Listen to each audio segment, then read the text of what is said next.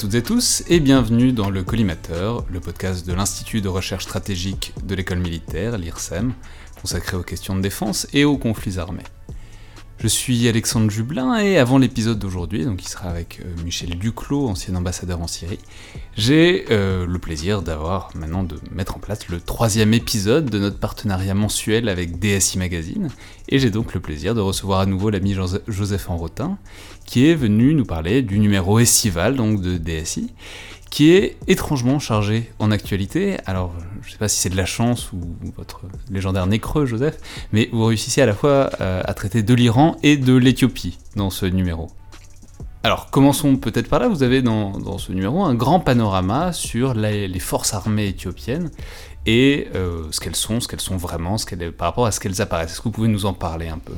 Alors oui, effectivement, bonjour. Euh, en fait, Laurent Touchard, euh, qui a beaucoup étudié et qui continue de beaucoup étudier les, forces armées africaines, m'avait proposé ce, sujet extrêmement intéressant parce que l'Éthiopie, d'une part, est extrêmement active dans les opérations de maintien de la paix de l'ONU et dans le même temps s'est engagée aux côtés de l'Union africaine, notamment contre les les euh, Shebab en Somalie et donc constitue une force euh, euh, particulièrement active en la matière. Et donc c'était intéressant de revenir finalement sur le concret de l'action politico-stratégique éthiopienne en allant voir finalement du côté de leurs forces armées, concrètement ce qu'elles sont, euh, comment elles sont structurées du point de vue de leur organisation euh, d'une manière générale, du point de vue de leur doctrine également, qui est assez euh, marquée, si vous voulez, aussi bien par la période soviétique que par une période plutôt pro-occidentale, mais aussi de voir du côté de leurs armements finalement avec quoi ces gens-là travaillent euh, et, finalement, le résultat est assez intéressant. Euh, Alors, rapporté à la crise actuelle, qu'est-ce que, qu'est-ce que vous en dites Comment est-ce que ça peut se connecter ou pas Eh bien, que Laurent est particulièrement précieux parce qu'il euh, il entame finalement son, son article sur le rôle politique des on va rappeler simplement qu'il y a eu une tentative de coup d'État il y a quelques jours. Oui, absolument. Et en l'occurrence, Laurent nous explique que depuis 2012, euh, les forces armées éthiopiennes ont pris un rôle politique de plus en plus important et qu'à partir de 2018, le pouvoir a quand même commencé à s'inquiéter un petit peu de cela et à ravaler finalement euh, les forces éthiopiennes à leur rôle évidemment de sécurité-défense. Alors, euh, pour le coup, évidemment, derrière toutes les explications autour du fameux coup d'État, bah, ma foi, il y a un background derrière, derrière cela, au niveau des relations finalement civilo, civilo-politico-militaires en, en Éthiopie. Et Laurent montre bien d'ailleurs que euh, la situation est beaucoup plus complexe que cela, que c'est une armée traversée par une série de clivages, euh, au niveau ethnique notamment, euh, de clivages bah, inhérents également au plus grand rôle, au plus grand rôle économique de l'armée éthiopienne dans l'économie éthiopienne, hein, le résultat de cette période post-2012, avec à la clé des risques de corruption également, et que donc bah, tout n'est pas rose en, en Éthiopie, et qu'au final, ce sont des forces armées euh, finalement assez tendues quelque part entre leurs différents euh, engagements, avec euh, bah, des moyens qui ne sont pas nécessairement à la, hauteur, et puis bah, d'autre part, un rôle dans la société éthiopienne qui est aussi un rôle un petit peu, un petit peu complexe et en pleine reconfiguration. Et alors, vous avez aussi, alors c'est pas vraiment un article, c'est une brève sur les tensions avec l'Iran, parce que vous êtes vous avez le nez creux, mais pas au point de deviner que l'Iran allait abattre un drone américain. Mais euh, c'est aussi un bon moment pour en parler, parce que malheureusement, je suis pas sûr d'avoir le temps euh, d'y consacrer un podcast avant la coupure estivale, qui va arriver euh, dans quelques semaines du collimateur. J'en profite pour l'annoncer d'ailleurs.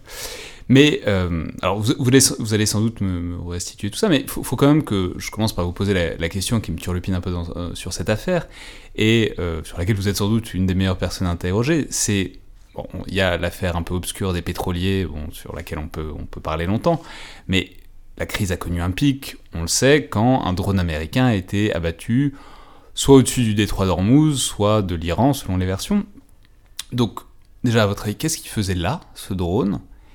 Et puis surtout, et c'est ça qui m'interroge le plus presque, comment est-ce que l'Iran abat, abat un drone ultra perfectionné américain? Comment, comment ça se fait?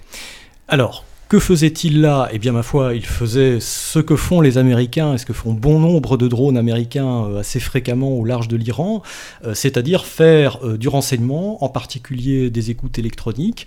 ils écoutent finalement ce qui est en train de se, passer au niveau du trafic militaire iranien. Ils recueillent du renseignement sur la nature des radars iraniens, etc., etc. Donc, ce sont des missions dire de routine presque, mais dans le même temps, bon, bah, connaissant l'historique des relations entre les États-Unis et euh, l'Iran, bah, ma foi, ces missions prennent un, relief un petit, peu, euh, un petit peu particulier. Donc ce sont des missions qui sont relativement euh, fréquentes.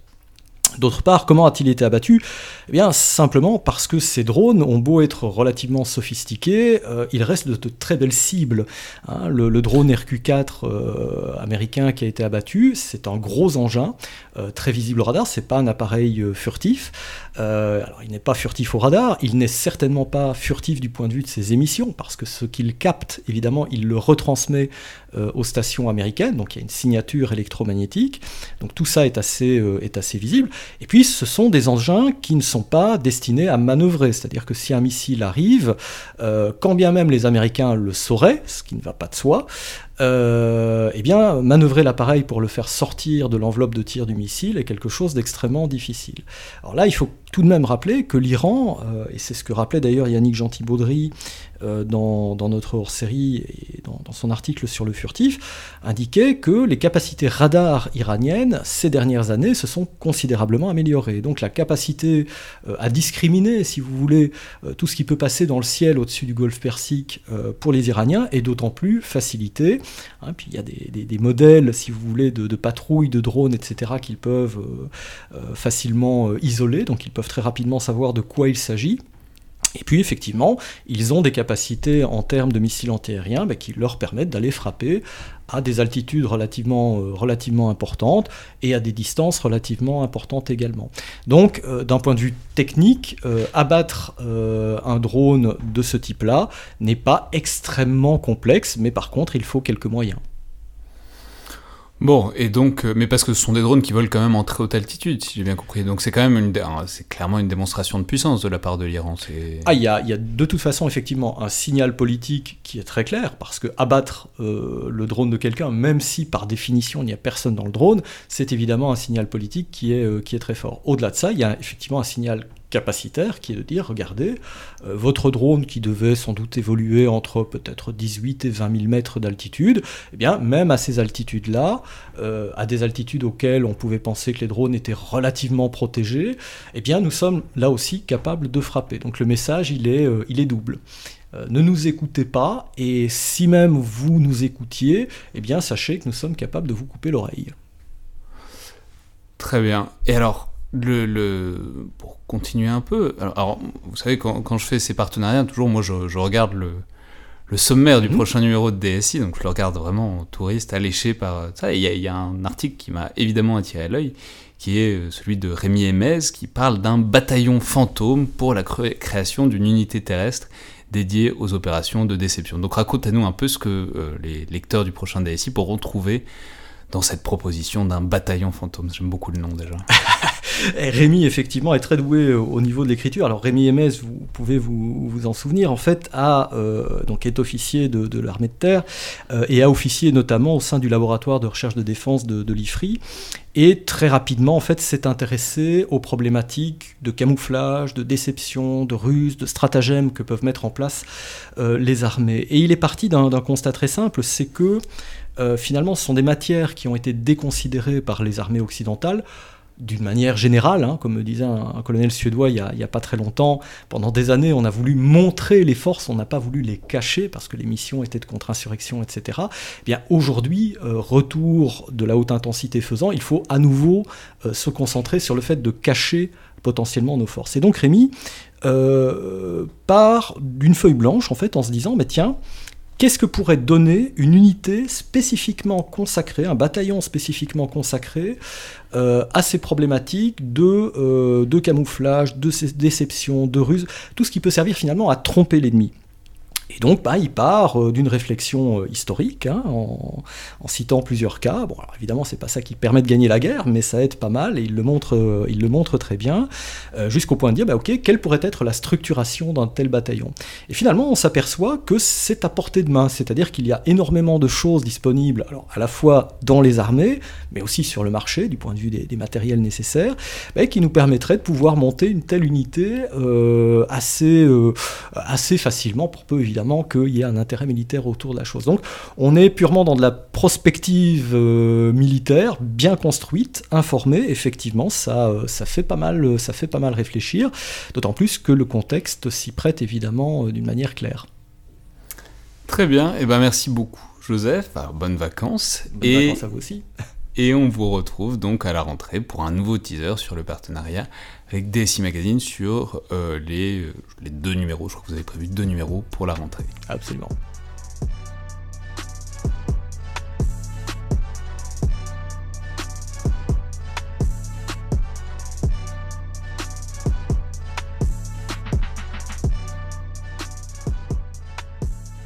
Bonjour Michel Duclos, euh, vous êtes donc ancien ambassadeur de France en Syrie de 2006 à 2009, après euh, avoir exercé bien d'autres fonctions de diplomate, par exemple euh, à la représentation permanente de la France aux Nations Unies, et vous êtes donc l'auteur de La longue nuit syrienne aux éditions de l'Observatoire, qui revient sur dix années de guerre civile en Syrie, ce qui nous permet de parler de ce champ de bataille au sens littéral, qu'on a, qu'on a assez peu abordé pour l'instant dans le podcast. Alors c'est comme ça, c'est pas non plus totalement un hasard parce que euh, je dois avouer que je suis toujours un peu hésitant à parler de la Syrie, la mesure où il me semble que c'est un terrain particulièrement miné. Euh, J'ai déjà dit en plaisantant avec Benjamin Haddad qu'on trouvait un peu trop de, spécialistes de la Syrie partout sur Internet, mais euh, c'était évidemment une blague. Mais cela étant, ce qui est vrai, c'est que j'ai l'impression que beaucoup de monde a souvent un avis déjà particulièrement tranché sur la question. Euh, ce qui empêche souvent de pouvoir en discuter euh, clairement et calmement, comme on va sans doute pouvoir le faire avec vous, puisque en plus d'avoir exercé en Syrie, euh, vous connaissez parfaitement le pays et les dynamiques de long terme de la région. Alors, pour commencer, et parce que au bout de voilà, presque dix années de guerre civile, on perd forcément un peu le fil de tout ça, la première question que j'aimerais vous poser pour dresser un peu le tableau, c'est où est-ce qu'on en est de cette guerre en Syrie?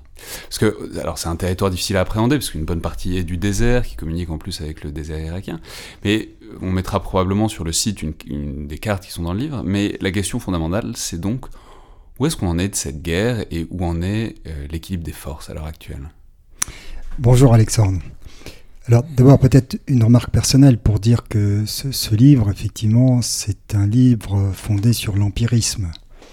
Et donc le, lecteur sera déçu s'il attend euh, euh, des grandes thèses ou, une, un, exposé complet de la, situation euh, ou de la dynamique de la crise syrienne.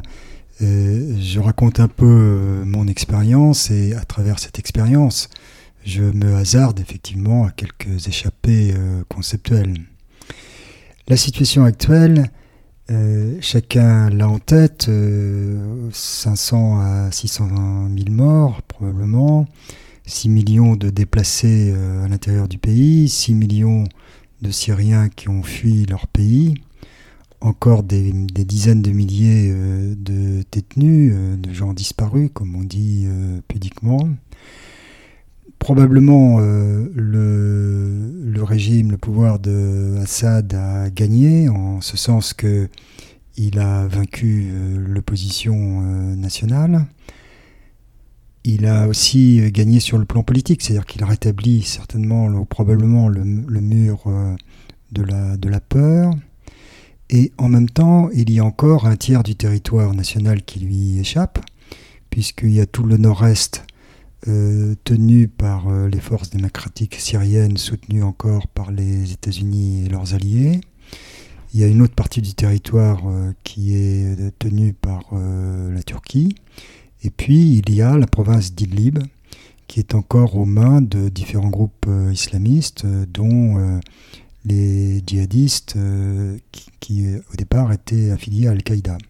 Euh, la province d'Idlib, on va le dire, c'est dans l'ouest du pays, c'est vraiment, c'est pas si loin des centres névralgiques du pouvoir euh, que sont euh, Damas notamment. Alors, c'est pas extrêmement loin, effectivement. Ce que détient, ce que contrôle le régime, c'est ce qu'on appelle la Syrie utile.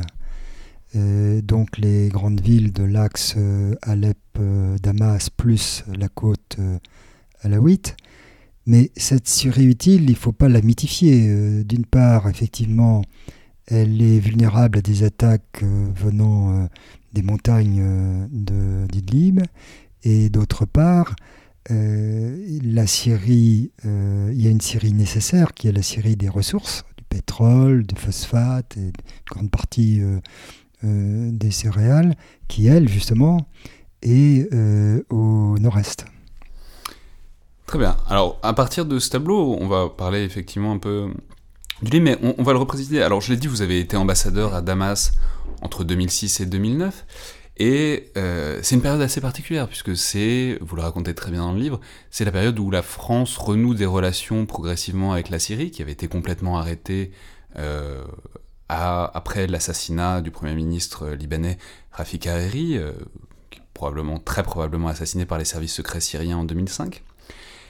Et sur ce point de vue, au moins qu'on puisse dire, c'est que vous avez plutôt réussi, puisque ça culmine avec la présence de Bachar al-Assad au défilé du 14 juillet. si peut dire. Oui, c'est ça, mais euh, c'est-à-dire en termes de reprise des relations, ça culmine avec la, présence de Bachar al-Assad au 14 juillet 2008, ce qui, au vu d'aujourd'hui, apparaît pas comme l'idée la plus, la plus pertinente. du monde, mais on se rappelle en vous lisant que euh, l'un des objectifs premiers était à l'époque de stabiliser le Liban, qui était en pleine crise, ou du moins de faire en sorte que la Syrie arrête euh, de le déstabiliser.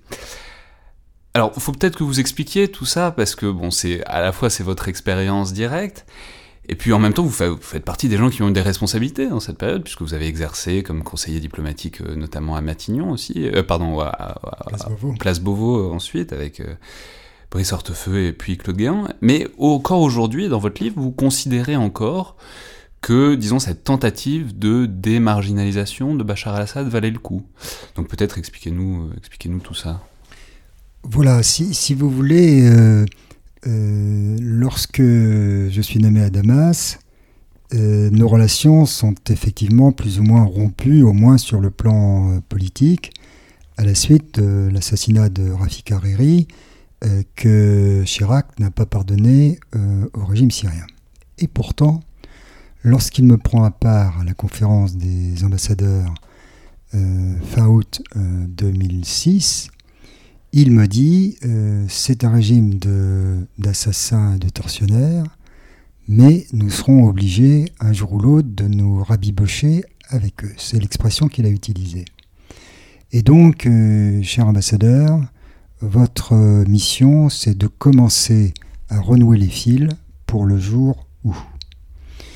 Et effectivement, euh, dans les premiers mois de mon séjour, il n'y avait pas de visite ministérielle, il n'y avait pas de contact de haut niveau, ce qui est un rêve pour un ambassadeur, puisque j'étais le seul point de contact. Et surtout, j'ai eu amplement le temps euh, de euh, d'écumer, si je puis dire, euh, ce pays, d'aller voir beaucoup de gens dans toutes sortes d'endroits. Sarkozy est nommé, et assez vite... Il est un peu plus que nommé. Il, est élu, pardon, Sarkozy est élu, effectivement, vous avez raison de me corriger. Euh, et, il décide de leur pas de façon radicale d'ailleurs, hein, il souhaite, il envisage euh, de euh, renouer. On a beaucoup dit, il fait le contraire de son prédécesseur. Or, ayant en tête ce que m'avait dit Jacques Chirac, en réalité, c'était pas complètement le, le, contraire.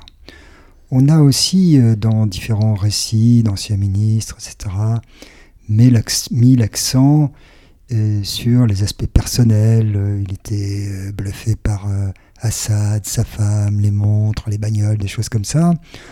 En fait, lorsque j'ai eu l'occasion de lui poser la question, j'ai trouvé un homme très grave et qui m'a dit que les raisons pour lesquelles il avait renoué étaient très précises. C'était la perspective de l'Union pour la Méditerranée, euh, et c'était surtout euh, la nécessité de retrouver un peu de stabilité au Liban.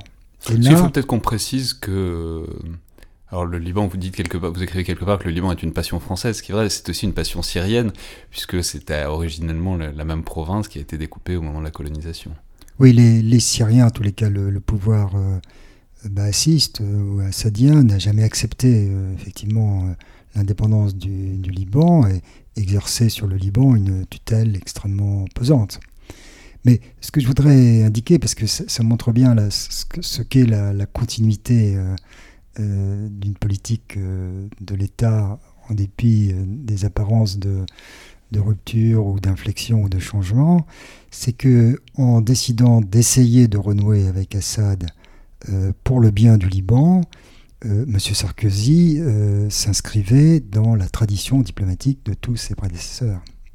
Et en ce sens, oui, je maintiens que le pari se justifiait, puisque effectivement, on pouvait imaginer qu'une nouvelle génération étant aux commandes à Damas, ça valait la peine d'essayer à nouveau de voir s'il était possible de s'entendre avec les Syriens. Ouais, mais alors du coup, tout ça vous permet de faire un, portrait assez précis euh, à la fois du pays, qu'est la Syrie dans sa configuration actuelle, et euh, de Bachar, al-Assad aussi, pardon. Alors on va peut-être commencer euh, par Bachar. L'image dont, dont, vous partez tout en la nuançant, c'est euh, celle de Michael Corleone dans Le Parrain. Alors, alors il y a l'analogie évidente, c'est celle du frère qui du frère aîné qui devait hériter et qui disparaît. Donc c'est son frère Bassel serait donc euh, l'équivalent du Sony dans le, dans, le, dans le film de Francis Ford Coppola ou dans le, livre de Mario Puzo. Voilà, c'était une image euh, facile, bien sûr, commode mais qui correspondait assez bien à la réalité, puisque c'est quand même fondamentalement un clan euh, qui domine euh, par, euh, par la force, la corruption, les allégeances personnelles. Donc il y a un côté évidemment mafieux très, très évident dans, dans ce régime. Cependant, une différence majeure, c'est que Michael débarque complètement quand il prend en main les affaires du clan tandis que Bachar a été longuement préparé à son job, si je puis dire, par son père. C'est-à-dire. Oui, mais il y a cette fiction, c'est ce qu'on raconte toujours. C'est bon, bah, il était dentiste à Londres, etc. Il s'y attendait pas. Oui, et, d'ailleurs, les gens qui l'ont connu, y compris des collègues, euh, confirment que effectivement, euh, pendant longtemps, il ne s'intéressait pas à la politique. Il avait compris que c'était pas pour lui, si vous voulez. Et si son père choisit de l'envoyer à Londres et pas à Paris, c'est pour lui éviter d'être en contact avec des Syriens de la diaspora qui l'auraient ramené à la politique. Donc il, c'est un, un, fils, si vous voulez, très, très docile. Hein. Il se coule dans le moule euh, de la non-politique euh, quand on pense qu'il n'est pas destiné à succéder au père. Le jour, au contraire, où euh, il apparaît comme le seul successeur possible, il rentre à Damas et il se coule dans le moule de la préparation à son futur métier de dictateur. Ouais, et c'est ça, en fait, le, portrait que vous en faites, c'est celle d'un homme assez froid et calculateur, ça, les, les, témoignages sont à peu près convergents là-dessus, mais surtout euh, qui fondamentalement cherche à se couler dans un moule familial, c'est-à-dire celui de son père, Hafez al-Assad, et celui aussi de son frère Bassel disparu. on dirait qu'il essaye un peu de vivre dans l'image du frère, euh, du frère déchu. Quoi, Alors les, diplomates ne sont pas des psychanalystes, mais ils attachent de l'importance à la psychologie, aux, facteurs personnels. Il faut juste préciser que le parallèle avec le parrain se traduit aussi par le fait que, un peu comme Sony dans le parrain, Bassel était apparemment, disons, un jouisseur euh, qui se tue au volant d'une voiture de sport. Euh, D'ailleurs, de manière intéressante, Sonny Corleone est aussi tué quasiment au volant de sa voiture. Oui. Et, et c'est pas complètement indifférent parce que le, la génération d'Afez et de ses compagnons d'armes, c'était des gens effectivement très austères, quoi, qui ne. C'était des militaires, quoi. Qui ne vivaient que pour le pouvoir, le travail, etc. Les fils euh, veulent bénéficier, jouir des, des, fruits du pouvoir. Et donc ils se lancent dans les affaires, dans les bagnoles. Euh, euh, la belle vie, etc. Et donc le fait, le fait que le, l'héritier désigné, euh, le dauphin de Hafez, se tue au volant d'une voiture de sport, c'est quelque chose d'un peu emblématique, bien sûr. Et quand Bachar euh, reprend le rôle et les habits de son frère aîné, il reprend ses amis et ses maîtresses. là aussi, il se coule dans, dans ce moule-là. Et ceux qui le connaissent disent qu'il admirait beaucoup Bassel et que effectivement euh, il s'est senti un peu l'appelé du destin et euh, avec une sorte de devoir de faire au moins aussi bien et peut-être mieux que son frère. Ouais, alors c'est très intéressant parce que du coup vous nous donnez une double matrice pour comprendre le pays, euh, qui est d'une part la matrice totalitaire, que vous appelez aussi de temps en temps soviétique, et de l'autre la matrice que vous appelez tribale. Alors expliquez-nous peut-être ces deux principes de compréhension du pays qu'est la Syrie. Il y avait un système de parti unique, il y avait un système Donc le de basse. de lavage de cerveau systématique dans les écoles, de contrôle très étroit de la population. Euh, ces, ces, services qu'on appelle de renseignement, mais qui sont des polices politiques, euh, bien sûr, euh, et qui rappelaient beaucoup le KGB que j'avais connu moi-même en URSS. Il y avait donc un, un élément d'imitation du système soviétique qui était très frappant quand on avait connu comme c'était le cas de ma femme et moi-même, euh, l'Union soviétique.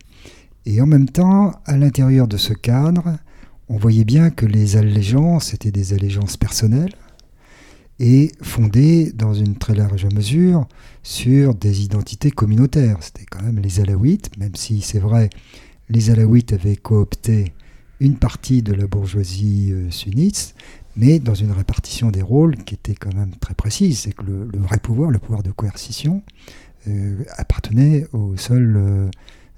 Donc c'était un mélange des deux phénomènes. Si je puis euh, ajouter quelque chose, ces fondamentaux, même s'ils n'étaient pas exprimés exactement dans les termes dans lesquels je les formule, étaient assez bien connus, bien sûr. Ce que j'ai découvert sur place, c'est un certain décalage entre l'image qu'on se faisait du régime et ce qu'il était devenu, justement sous l'effet de la personnalité de Bachar. Je m'explique. Euh, le système était resté ce mélange de, des deux matrices, euh, totalitaire et, et tribal. Mais là où jadis c'était le parti basse qui avait le, le, qui tenait le haut du pavé, euh, celui-ci euh, avait beaucoup euh, perdu de son importance. L'armée, qui avait été fondamentale à l'époque à Fès, était un peu rentrée dans ses casernes. Et donc, ce qui tenait le, devant de la scène, c'était euh, les Mourabarats, donc les services de renseignement, et les affairistes, qui avaient profité de l'ouverture économique et qui serrait les coudes autour du, de la famille euh, présidentielle. Peut-être aussi le pouvoir était Et devenu encore plus familial. Oui, c'est ça ce que j'allais dire, c'est que vous faites, ah, donc il y a la- cette double matrice que vous venez d'expliquer, et puis parallèlement vous faites aussi le tableau d'un pouvoir, ce que vous appelez en cercle concentrique. C'est-à-dire le premier cercle, bon bah c'est la famille et le clan Bachar, ensuite sont les milieux affairistes, disons les, les, Les et les Mourabarats, donc les services de renseignement. Ah, Peut-être allez-y, je vous laisse développer ce... Oui, c'est- c'est-à-dire que comme, comme j'ai eu beaucoup de temps pour prendre d'innombrables cafés, et pas une seule fois, deux fois, trois fois, c'est la troisième fois que les gens commencent à, à vous parler, euh, j'ai j'ai compris euh, au bout d'un certain, certain nombre de semaines euh, que le, seul pouvoir qui existait, c'était le pouvoir des membres de la famille et que de très hauts ministres euh, ou responsables des services de sécurité ou de l'armée avaient euh, du prestige, de, l'accès au président, pouvaient lui parler. C'est ça qui comptait, c'est pouvoir parler au président. C'était ça le vrai, la vraie influence. Mais qu'à la fin des fins, il y a une expression assez jolie euh, dans le pays qui dit euh, tenir le stylo. Et celui qui tient le stylo, c'est exclusivement le président, son frère, un peu son beau-frère, un peu sa sœur, et en tous les cas les, membres euh, de la famille restreinte, et tous les autres étant ce qu'on appelait là-bas des grands employés. Oui, vous, notamment, vous insistez beaucoup sur le rôle dont on parle jamais de la mère Anissa, qui est, que vous présentez, alors qui est morte aujourd'hui, mais qui, qui était, qui est, que vous présentez comme vraiment le ciment de la famille. Voilà, ça c'était assez bien connu, si vous voulez, dans les milieux euh, euh, dirigeants du, du pays. C'est que, euh, comme euh, c'est une famille où traditionnellement les frères ne s'entendent pas, Fès avait eu des conflits violents avec son frère euh, Rifat, le beau-frère était tenu, euh, était tenu en suspicion. Euh, il était particulièrement détesté par Mère, le frère de Bachar. Donc le, le consensus n'était pas spontané, disons, pour dire les choses poliment, au sein de la famille. Et ça se passait sous le regard des femmes. Bouchra, la sœur, était elle-même une forte personnalité qui avait retenu, qui, qui, bénéficiait de la considération d'Aphèse. Et effectivement, c'était la mère qui faisait le ciment entre les uns et les autres. Ouais, et donc au-delà de ce clan, il y a aussi cette structure toute puissante que vous décrivez, avec notamment les Mourabarats, ces services de renseignement dont on comprend en vous lisant que c'est comme un tissu quoi, dans, qui, infiltre toute la société. C'était la vraie armature, et c'est toujours la vraie armature du, du régime, et malheureusement du pays. C'est-à-dire, vous savez, on disait au XIXe siècle, tous les pays ont une armée, sauf la Prusse, car en Prusse, c'est l'armée qui a le pays. Et je crains que la Syrie, alors il faut jamais exagérer, hein, c'est toujours plus compliqué que ça, mais malgré tout, c'était un peu ça, quoi. C'était euh, ces services qui tenaient le pays, qui possédaient le pays. Pas que le pays, le Liban aussi d'ailleurs. Et, et, par extension le Liban. Et ces services étaient dans un état fusionnel avec la famille euh, régnante. Ouais, mais alors c'est intéressant parce que en, euh, fait, par, euh, par contraste, c'est aussi. enfin, vous, vous, parlez bien de cette dimension militaire du régime à laquelle vous avez commencé à faire référence tout à l'heure. C'est.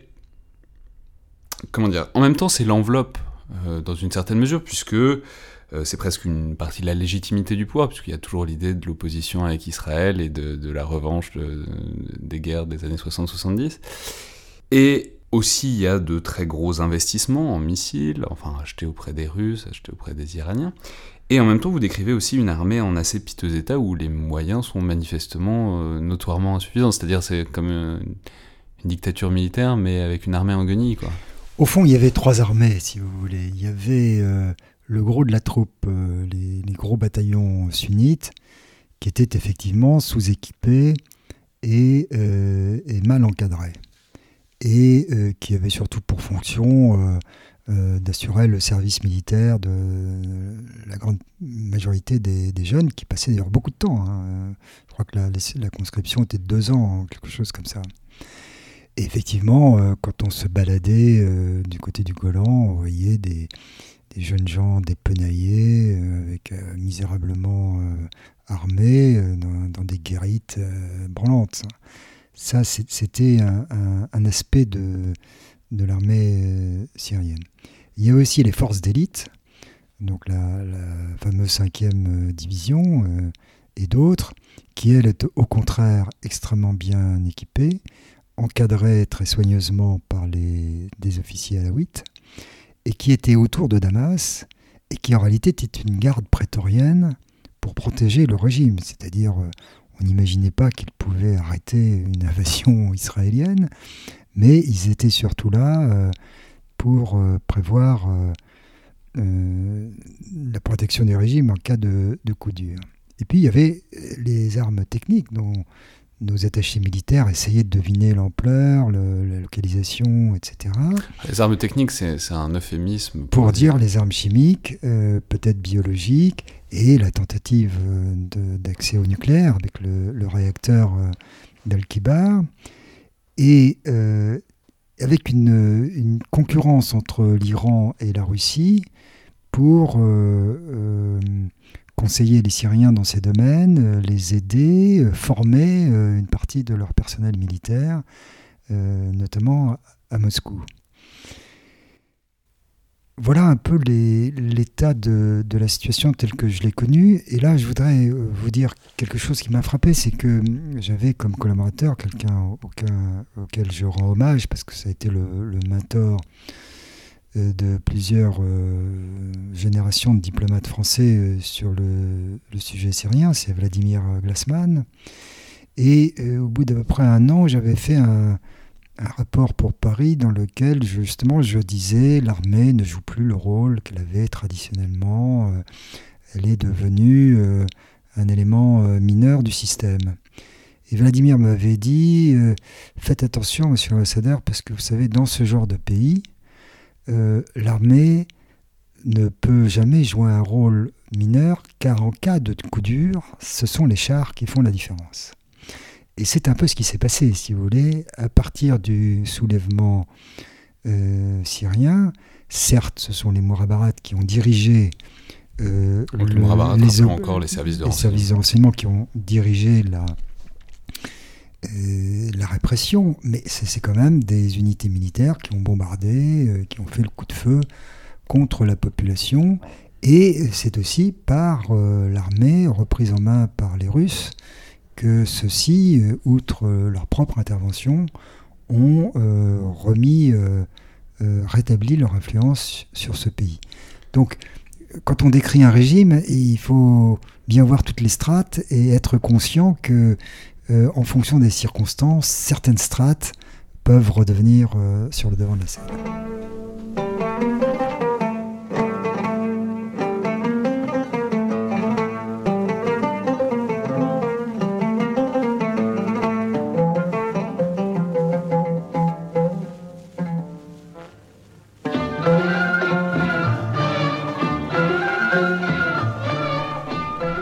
Alors maintenant, euh, peut-être entrons dans le, dans le récit de la guerre proprement dite, alors qui se déclenche, qui se déclenche, euh, comme on le sait, dans la foulée des printemps arabes en, 2011, et qui prend, notamment dans la population sunnite, qui forme plus de 75% euh, de la population totale.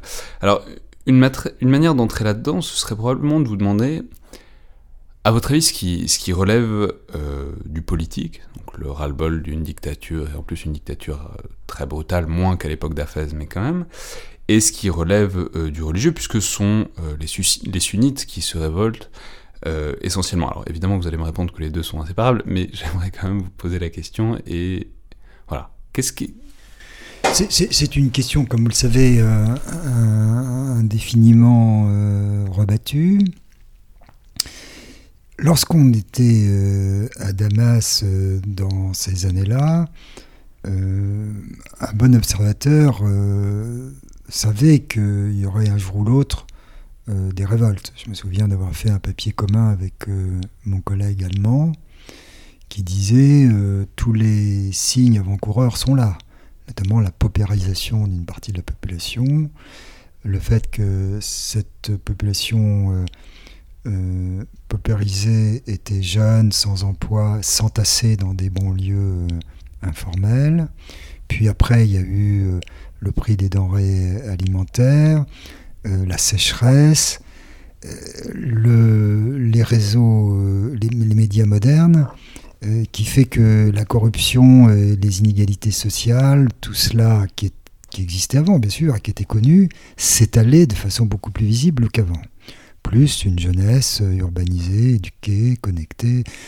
On voyait bien ce qui pouvait se produire. Mais on pensait que ce serait l'équivalent des révoltes de la faim en Égypte, c'est-à-dire des, mouvements de protestation sociale. Je crois que ce qui a donné l'orientation euh, au mouvement, ça a été effectivement le contexte du printemps arabe.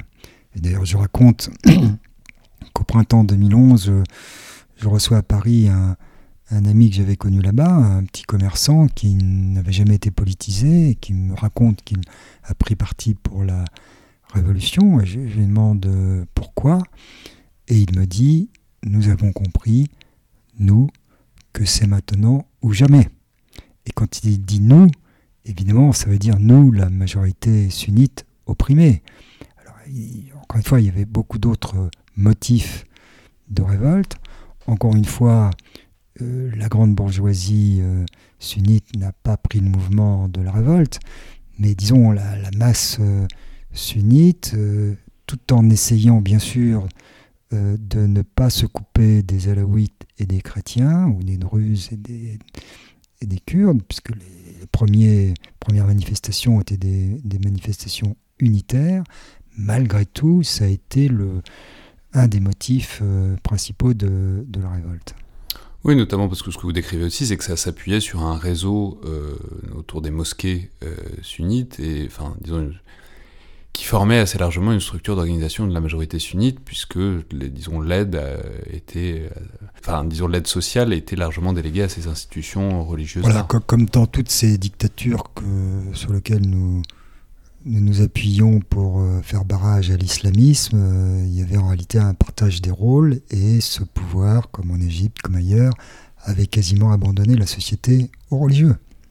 alors, maintenant, rappelons peut-être les, grandes phases qui sont presque canoniques maintenant de cette guerre. Alors, vous, en discernez quatre principales avec, je vais peut-être vous laisser les, les mais avec un pivot notamment autour de 2013 qui est particulièrement important pour vous parce que c'est l'utilisation des armes chimiques, mais c'est aussi euh, l'investissement direct du Hezbollah qui pour vous est un point de non-retour. Donc je vous laisse peut-être... Euh, Dans le, les, éléments moteurs euh, de la crise et la façon dont elle s'est développée, je ne voudrais pas gommer la responsabilité du régime, bien sûr. Hein. C'est quand même la fin des fins, s'il y a un jugement dernier, c'est quand même Assad et ces gens qui sont les plus grands responsables des massacres et, de l'horreur qui, en a suivi.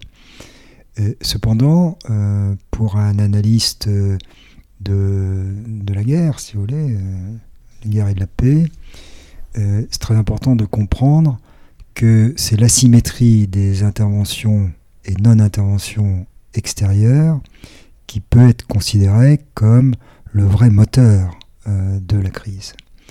Et là, effectivement, nous en France, on se braque euh, souvent sur euh, août-septembre 2013, lorsque Obama a reculé devant une rétorsion à l'usage d'armes chimiques par le régime.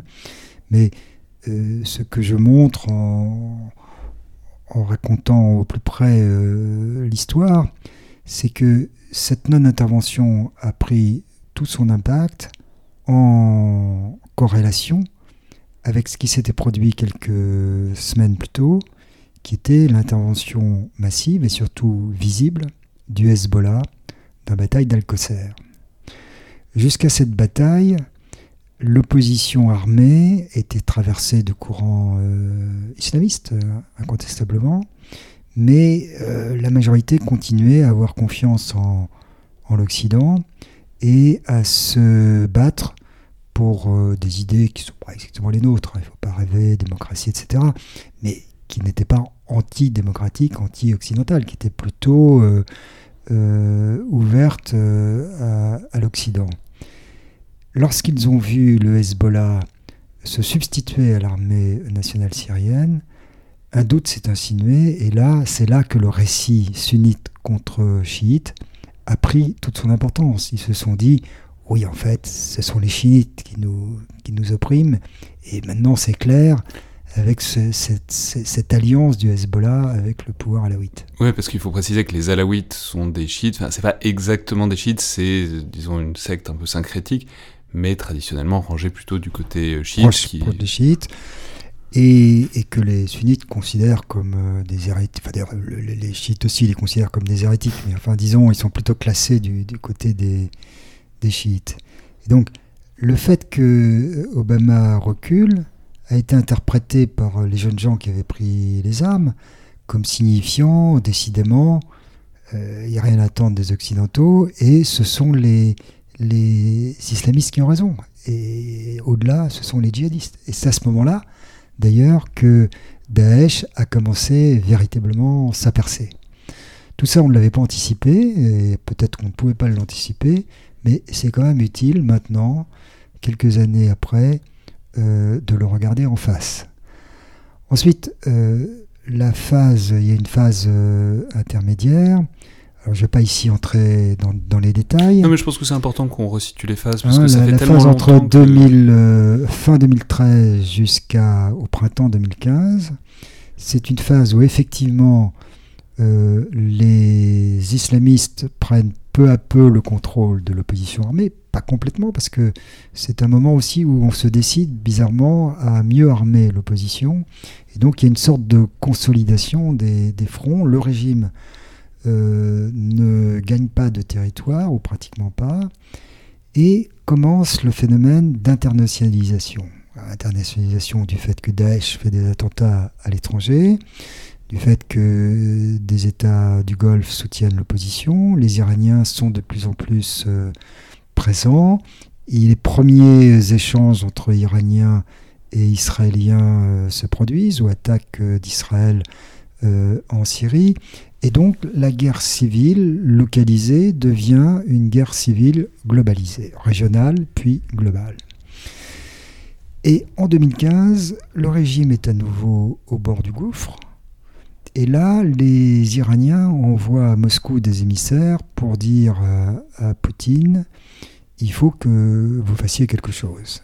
Et Poutine prend cette décision en septembre euh, d'envoyer des avions. Donc c'est un investissement militaire limité, c'est une action aérienne euh, qui ne se porte pas contre Daesh ou les groupes les plus radicaux, mais qui se porte contre les groupes soutenus par les Occidentaux et surtout qui massifie les bombardements des populations civiles, qui s'inscrit dans une stratégie qui était celle du régime, qui est, à défaut de reconquérir du territoire, terroriser les populations comme la première étape en vue de la reconquête du territoire.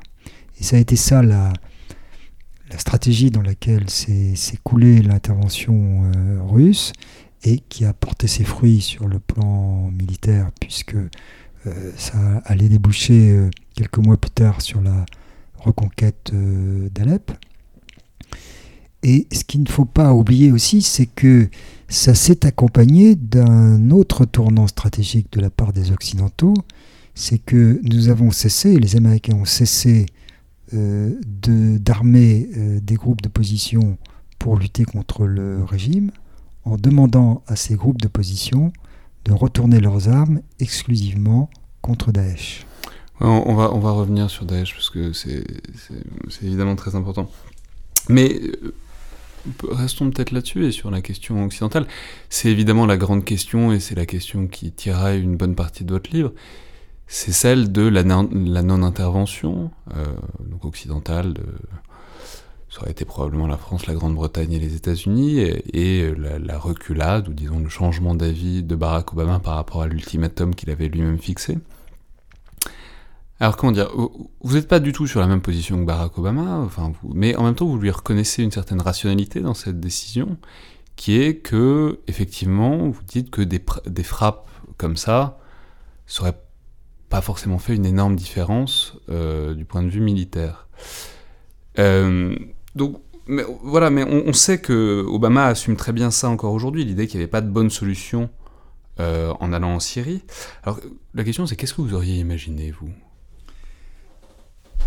Alors, je, dois dire d'abord, euh, en toute honnêteté, euh, pour ceux qui nous écoutent, j'ai été moi-même fonctionnaire 46 ans, j'étais un peu aux affaires. il ne faut pas croire qu'il y a des solutions faciles. Hein. les gens qui disent Yaka, Faucon, évidemment, c'est pas du tout comme ça que ça se présente. voilà comment, si tu voulais, mes idées ont évolué dans le temps. D'abord, dès août 2012, je n'étais pas au Quai d'Orsay, comme vous l'avez rappelé, j'étais dans un cabinet ministériel euh, euh, place, euh, au ministère de l'Intérieur. J'ai quand même dit à mes collègues que je rencontrais, j'ai même fait un papier pour dire attention, arrêtons de dire qu'on exclut toute option militaire. Car si on dit ça, ça signifie carte blanche complète pour le régime qui, lui, clairement, a une option militaire. C'est d'aussi simple euh, que cela. Donc on ne peut pas dire aux gens euh, Bachar doit partir, c'est-à-dire vous avez raison de vous révolter, et exclure complètement de les protéger. Ensuite, euh, on ne peut pas dire que les Occidentaux ne sont pas intervenus, si vous voulez. C'est pas exactement ce qui s'est passé dans la guerre d'Espagne, où là, vraiment, à part quelques avions... Oui, c'est un parallèle que vous faites souvent, oui, qui, revient. c'est un parallèle qui est évident, parce qu'il y a quand même ce fait qu'on a laissé euh, euh, nos adversaires mener le jeu. Mais dans le cas de la Syrie, on est intervenu indirectement par une aide euh, modérée, mais une certaine aide quand même, à certains groupes euh, d'opposition. Je pensais en 2012-2013 que quelques coups bien frappés, euh, sélectifs, sur des installations de commandement du régime, non euh, signées, non revendiquées, auraient changé les calculs des généraux autour d'Assad. Mais là, il n'y a pas de preuve, hein, bien sûr. C'est simplement une, une hypothèse que l'on pouvait faire. En 2013, l'affaire chimique offrait aux Occidentaux une, une occasion légitime d'intervenir. alors je sais bien, peut-être, ça n'aurait pas été conforme avec un mandat des Nations Unies, etc. Mais pour le commun des mortels, une opération de police internationale, euh, là aussi, euh, il fallait le, revendiquer, là, on ne pouvait pas le, nier, mais on n'était pas obligé de convoquer euh, tous les parlements de la Terre, si vous voulez. Pour, pour l'homme moyen, ça paraissait évident qu'il fallait réagir. Mais la vraie question, c'était à quel niveau réagir? Et là où Obama avait raison, c'est que si c'était pour une frappe limitée, ça ne résolvait rien. Et à partir de là, il fallait euh, s'engager dans une autre stratégie qui était une série de frappes qui effectivement changent les calculs du régime, mais que l'on a dit clairement qu'on était prêt à continuer si le régime euh, ne continuait à refuser toute négociation. Et c'est cela qui, pour Obama, n'était pas très attractif, puisqu'il avait été élu sur un mandat de retrait euh, au maximum des, des théâtres extérieurs. Donc une série de, dilemmes dont il faut retenir, si vous voulez, que la vraie question n'a jamais été intervenir ou pas, mais à quel niveau, à quel moment, c'était plutôt le calibrage de euh, l'action de force euh, face à la situation en Syrie.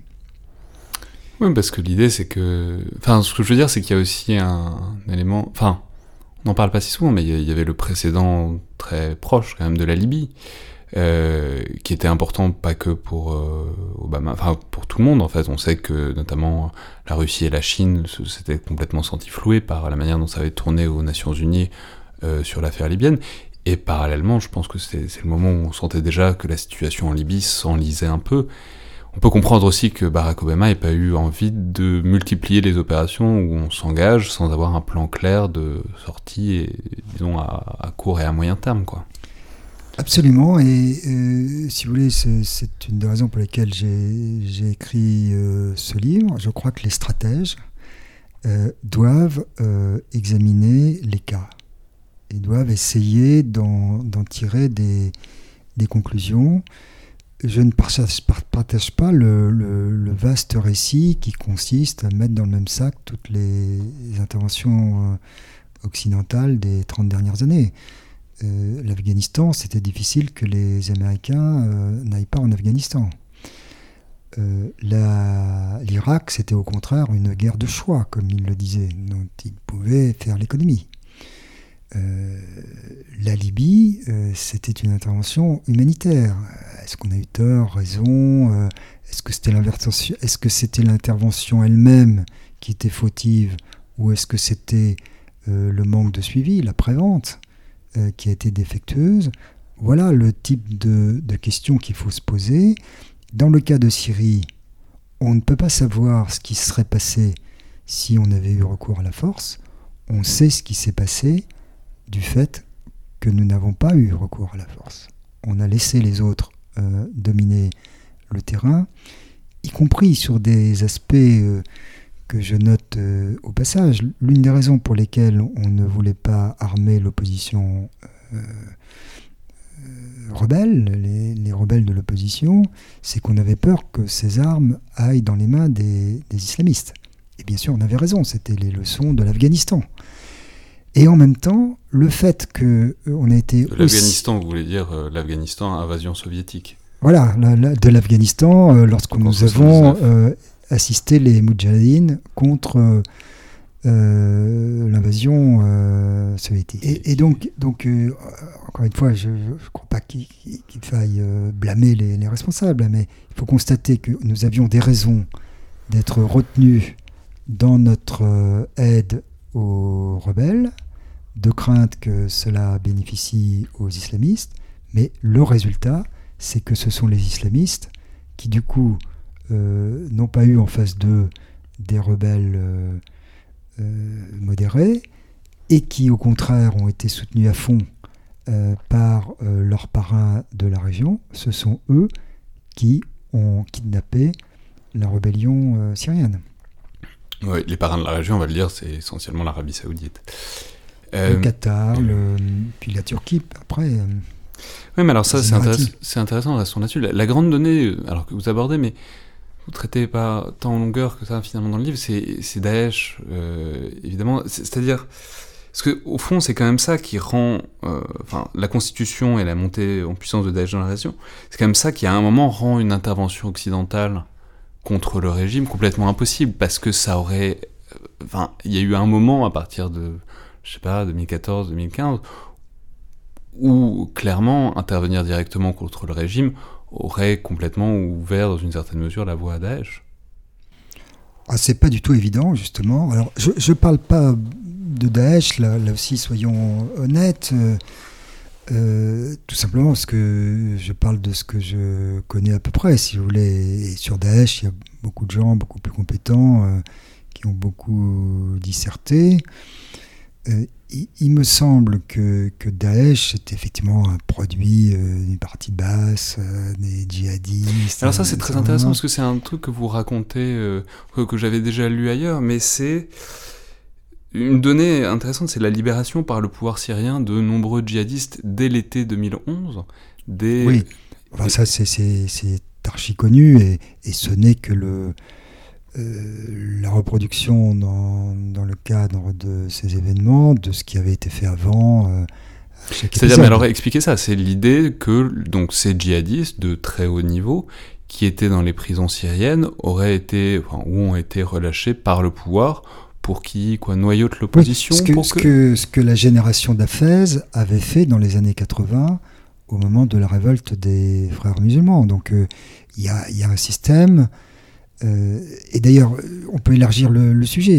Dans, cette région, euh, l'Irak, Syrie, quelques autres pays, vous avez une sorte de circulation des élites djihadistes euh, dont les écoles de guerre et les prisons. Alors ça, a été les prisons euh, américaines en Irak, ça a été les prisons euh, syriennes.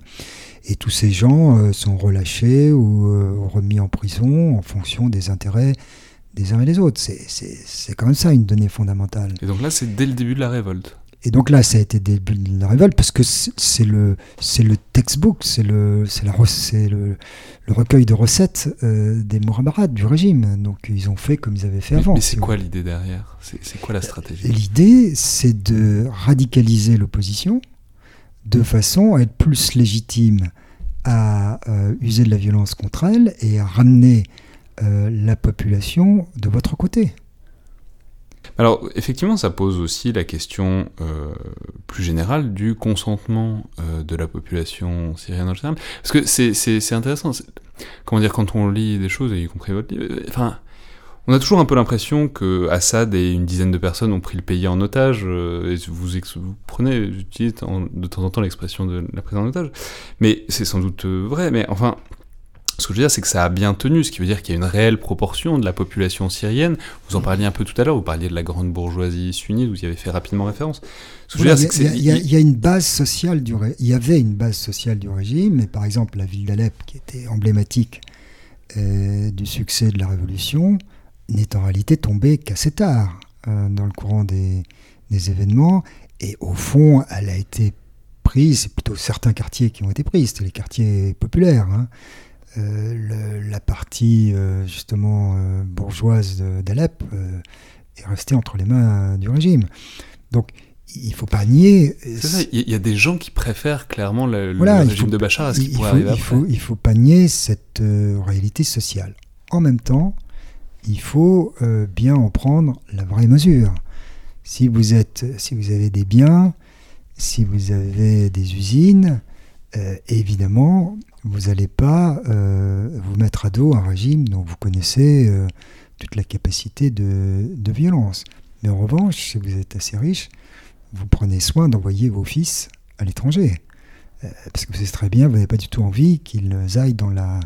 Dans Et donc, seuls les Alaouites sont d'accord, jusqu'ici du moins, pour envoyer leurs leur fils dans l'armée. Donc, vous voyez, ce, loyalisme euh, est un loyalisme intéressé, euh, souvent subi, alors parfois enthousiaste, euh, notamment chez les chrétiens, mais, mais, mais avec beaucoup de, de degrés dans le gris entre le noir et le blanc. C'est ça, donc, on pourrait résumer, donc il y a 75% de sunnites, dont une bonne partie de cette bourgeoisie dont on parlait à l'instant. Il y a quoi, 15% d'alaouites, à peu près, ce qui est quand même une... 11%. 11%, pas. Ce qui est quand même une réelle partie, et, enfin, une réelle section de la population. Mais bon, ce qui, ce qui était frappant aussi, c'est... Et les chrétiens dont vous disiez à l'instant Ouais. que eux sont traditionnellement très proches régime, mais notamment parce que je crois qu'ils ont très peur de ce que pourrait être euh, une situation à ça, les, chrétiens sont, sont hantés par euh, la menace euh, de ce qui s'est passé euh, pour leurs ancêtres euh, en Turquie ou ailleurs, et ce qui s'est passé plus récemment en, Irak.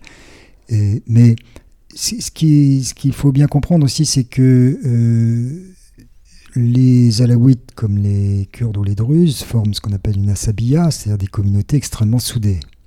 Alors que les sunnites, du fait même qu'ils sont majoritaires, n'ont pas euh, ce besoin de se serrer les courdes. Et en plus, ils sont euh, sociologiquement euh, très différents entre les bourgeois et les gens du peuple, entre Alep, Damas, euh, entre les, les paysans et fortiori les berbères et les urbains. C'est un paysage beaucoup plus contrasté, si vous voulez. Alors concrètement, tout ça pose aussi, dans une certaine mesure, la, question de l'Iran, dont Bachar est beaucoup plus proche que ne l'était son père par la force des choses, puisqu'il a eu besoin des Iraniens, et vous rappeliez tout à l'heure que ça a été la première grande puissance à lui venir en aide.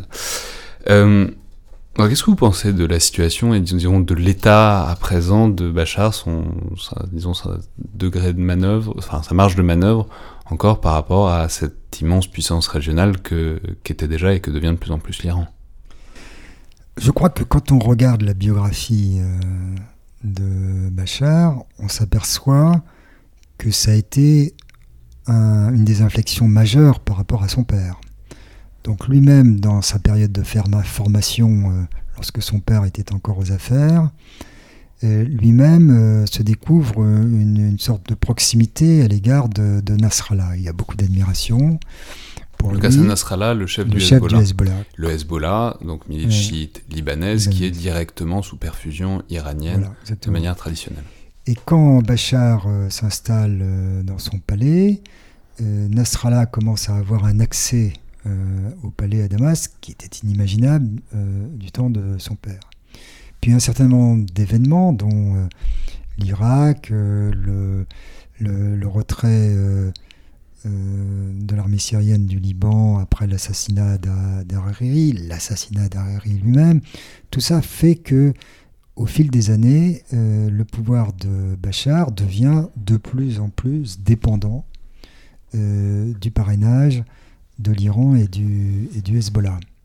Évidemment, à partir de 2011, euh, ce sont ses amis les plus proches qui sont les premiers à se mobiliser pour lui et donc qui occupent une influence de plus en plus grande dans ce qui lui reste de pouvoir.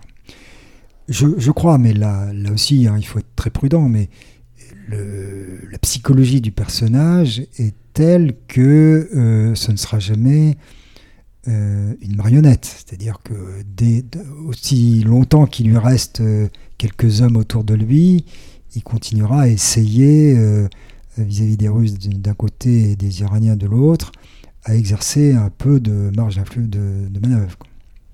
Mais en même temps, vous décrivez, euh, il n'y a pas si longtemps, je crois, une sorte de cérémonie euh, qui, a lieu, qui a eu lieu à, Té- à Téhéran où Bachar se, va voir euh, la- l'ayatollah Ramenei Voilà, et, et là... et il euh, fait presque allégeance. Quoi. Dans, dans la, dans la pièce, il n'y a même pas de drapeau euh, euh, syrien. Euh, Bachar est seul, il n'a pas de ministre, de collaborateur. Les effusions euh, qu'on montre de lui avec euh, euh, le fait qu'il remercie euh, le chef euh, euh, de la brigade Houd des gardiens de la Révolution, euh, le célèbre général Soleimani, tout ça, et c'est la mise en scène une fois de plus, d'une allégeance personnelle. Quoi. Et c'est un élément qui est certainement très présent dans, dans la relation euh, euh, irano-syrienne. Les Iraniens eux-mêmes étant assez lucides pour savoir qu'ils sont très impopulaires en Syrie. Et donc, euh, Ouais, y compris euh, chez les Alaouites. Euh, Pourquoi Et donc la famille bah, on est contre les Persans quoi, dans cette, ah, ça. dans cette région. C'est la traditionnelle opposition arabo-persane. C'est vraiment, c'est vraiment ancré. Et donc la famille Assad, pour eux, est un point d'entrée capital. C'est-à-dire assez curieusement ce que les Israéliens ne parviennent pas à, assimiler, si vous voulez.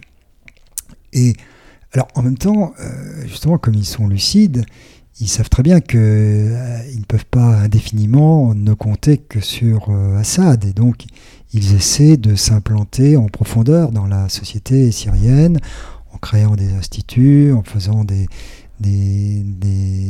contrats économiques et euh, malheureusement en modifiant euh, la démographie dans certains, certains secteurs clés, notamment dans la banlieue de Damas, tout ce qui est l'accès, euh, les zones d'accès au, au, Liban. Ouais, mais alors, du coup, je, ne résiste pas. À... Ouais, je, sais que vous devez bientôt aller, mais du coup, je, puisque vous êtes là, je ne résiste pas à vous poser la question de ce que vous pensez en ce moment, de ce qui est en train de se passer entre l'Iran et les États-Unis notamment, puisque vous connaissez bien l'Iran, je crois que vous y étiez euh, il n'y a, pas si longtemps. Qu'est-ce que vous pensez de cette espèce euh, d'escalade euh, des tensions Alors on a, passé, on a parlé un peu avec Joseph Enrotin de la dimension matérielle de ce qui s'est passé au-dessus du, détroit d'Ormuz, mais voilà, qu'est-ce qu'un diplomate de carrière, familier du Moyen-Orient comme vous, lit dans cette espèce de passe d'armes qui a lieu dans les heures et dans les jours qui viennent de s'écouler? Alors il y, a, deux, batailles qui se déroulent. Il y a la, bataille euh, entre euh, l'Iran et les États-Unis, et il y a la bataille à Washington pour euh, l'orientation de la politique.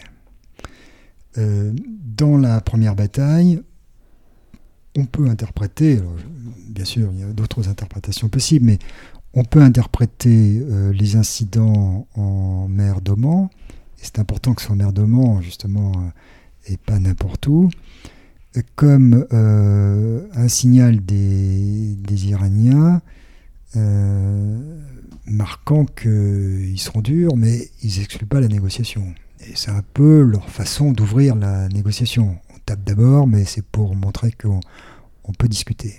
Et on tape de façon euh, suffisamment restreinte pour ne pas créer l'irréversible et provoquer une réaction massive des États-Unis.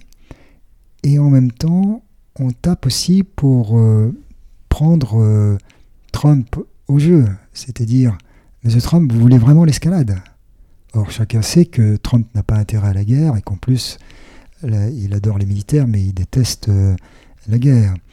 Et c'est une façon de mettre le doigt sur la vulnérabilité de l'approche américaine.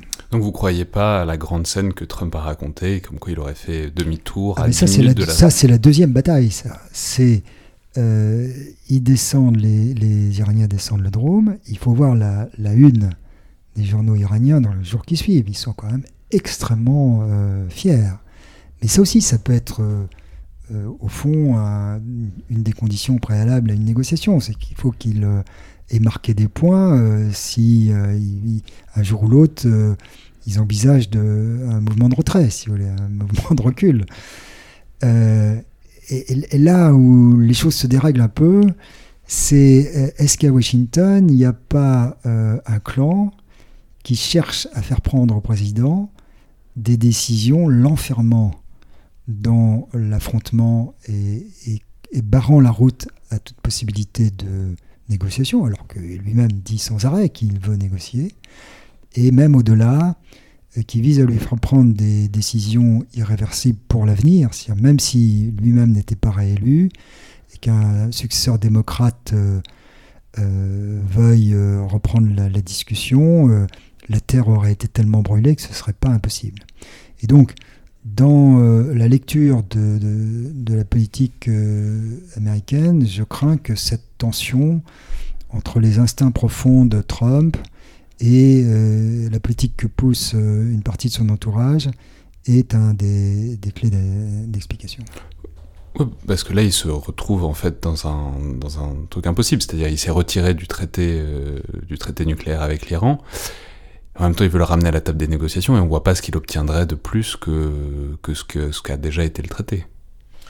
Non, mais les Iraniens sont certainement prêts à quelques, quelques concessions de façade qui leur coûteraient pas très cher. Et, par ailleurs, euh, ils sont comme nous tous, ils regardent ce qui s'est passé euh, avec euh, la Corée du Nord et ils peuvent faire le pari que Trump se contentera de belles photos et de papiers un peu vides. C'est, c'est, un des, des et comme la Corée du Nord, il reprendrait l'enrichissement alors? Oui, encore que il me semble, hein, je, me trompe peut-être, mais il me semble que pour eux, c'est pas ce qui est prioritaire. Le, programme nucléaire, c'est un moment de leur, euh, de leur politique d'affirmation, disons, ou d'expansion. Mais ce qui pour eux est quand même plus important, euh, c'est leur influence régionale. Et là, on retombe sur la Syrie, le Yémen, etc. Et là, pour eux, le, quand même le, vrai Graal qu'ils ont obtenu, que la République islamique a obtenu, c'est quand même l'accès euh, à la Méditerranée, la capacité de menacer Israël, etc. Très bien. Et eh ben, merci beaucoup, Michel Duclos. Merci à vous. Je rappelle donc le titre de votre livre, La longue nuit syrienne, paru aux éditions de l'Observatoire. C'est donc le Collimateur, le podcast de l'IRSEM, l'Institut de recherche stratégique de l'école militaire. Je vous rappelle que toutes vos suggestions et remarques sont les bienvenues sur les pages Facebook ou Twitter de l'IRSEM. Puis abonnez-vous, notez, commentez le podcast sur iTunes. Euh, j'en profite pour vous dire qu'on va faire une pause à la mi-juillet avant de revenir à la rentrée. Et vous pouvez donc aussi faire des suggestions sur ce que vous aimeriez voir euh, de différents ou de pareil à la rentrée, parce qu'on essaiera sans doute euh, des choses nouvelles à l'intérieur du forum. Merci à toutes et tous, et à la prochaine fois.